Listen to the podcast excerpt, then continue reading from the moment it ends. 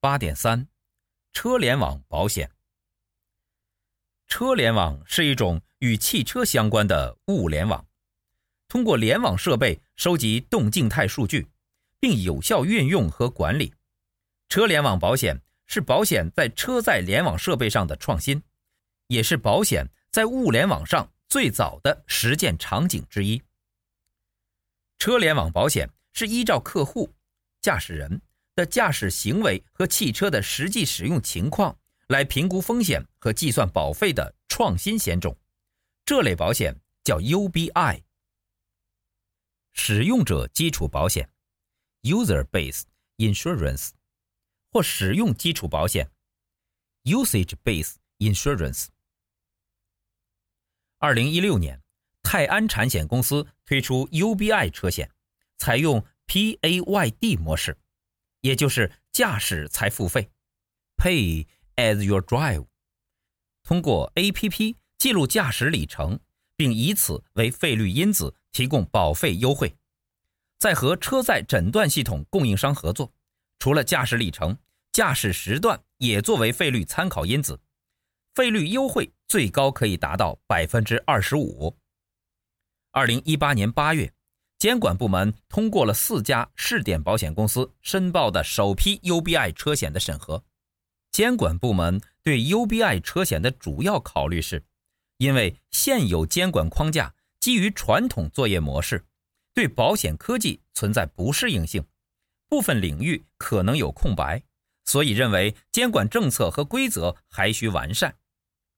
与此同时，银保监会辖下的中国保险信息技术管理有限责任公司（以下简称中保信）。也已经着手建立数据标准和数据通道。二零一九年三月，由中保信牵头起草的《机动车保险车联网数据采集规范》团体标准发布，规定了车联网数据采集工作的标准术语、基础数据项、数据校验规则，为日后发展车联网保险奠定了基础。在技术提供方面，以提供手机 UBI。硬件设备、数据服务等的新创公司为主，加入试点的保险公司以中大型为主，包括平安保险、阳光保险等；小型公司多持观望态度。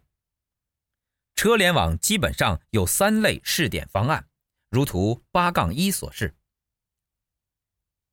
第一类是车载诊断系统 （OBD），因为使用不方便且有个人隐私问题。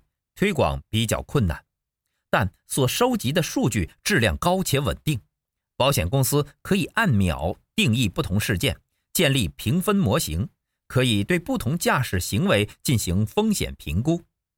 目前，有的联网设备已经和行车记录仪绑定，并通过智能语音助手形成一个安全驾驶的智能终端。第二类是手机 APP。即通过 APP 启动并收集数据，因为使用方便简单且无隐私问题，推广相对容易。但数据不像 OBD 那样精确。经过匹配理赔数据、建模等一系列工作以后，保险公司发现驾驶行为和出险有极高的相关性。第三类是车厂模式，即保险公司与车厂进行 UBI 数据。和承保理赔数据的交换合作。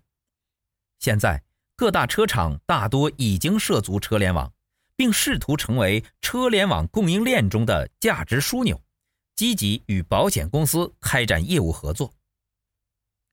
保险公司试点结果显示，OBD 设备的日均使用率比手机高，但两者的月均使用率相差无几，而 OBD 设备。一年后的使用率仍在百分之七十以上。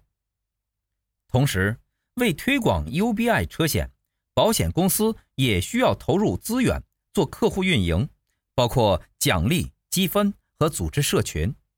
部分公司着手自建数据平台、评分模型和系统。根据试点经验，发展按天和里程投保的 UBI 车险。二零一七年年底，银保监否定了市场上安心财险的按天买车险模式。也就是当客户不使用汽车时，通过手机客户端退还保费，认为本质上这只是促销，该模式下的产品也因此被要求下架。此外，中华联合产险公司的溢价按天保也难逃下架的命运。市场普遍认为，使用外部平台累积的数据难以支持风险定价，而保险公司缺少核心计算模型和统一的标准等技术问题也亟待解决。总结上述试点，保险公司面对车联网保险仍存在如下问题：第一，面对数据多样性，来自 OBD、APP、车厂的数据，保险公司该如何取舍？如何通过里程和驾驶行为等数据来设计产品和定价模型？三，理论上，UBI 会使保费降低，但设备和运营推广的成本将提高。UBI 产品的盈利模式是什么？四。如何看待不同来源数据质量的差异性？以什么为标准？五、如何提升客户的活跃度和粘性？特别是如何提升出险后理赔服务的质量？整体来说，UBI 对保险公司、客户、政府都有利。保险公司可以得到驾驶行为数据，在发生事故时及时警示消费者。消费者可以减少保费支出，并改善驾驶行为；政府则能靠数据推动制定与道路和安全相关的政策。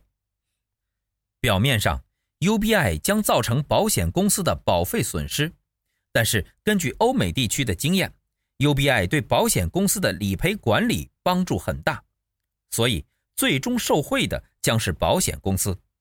因此，针对上述问题，保险公司要站在全面的角度，才能得到长远利益。本节思考重点：一，UBI 是金融在物联网最早的应用之一，对保险公司、客户、政府都有利。既然如此，为什么推动起来仍有不小的阻力？二，OBD 是收集客户驾驶行为和数据的联网设备。类似的联网设备也在进入其他场景及不同行业。通过这些联网设备收集的数据，是日后发展物联网金融的基础。问题是，产品如何与这些联网设备与数据无缝连接在一起？